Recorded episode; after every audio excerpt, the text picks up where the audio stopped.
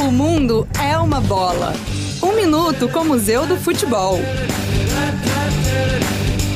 Olavo Leite Bastos ficou conhecido no futebol como Cafunga. Foi o maior goleiro da história do Atlético Mineiro clube que defendeu por quase 20 anos entre 1935 e 54. Entre os vários títulos conquistados, foi campeão mineiro 10 vezes, mas toda essa trajetória começou com uma derrota espetacular. Cafunga, então goleiro da seleção fluminense, sofreu 10 gols numa só partida contra a seleção mineira. Quem estava lá disse que o goleiro jogou bem e impediu o time de levar uma goleada ainda maior. Os goleiros são o tema da exposição temporária em cartaz agora no Museu do Futebol.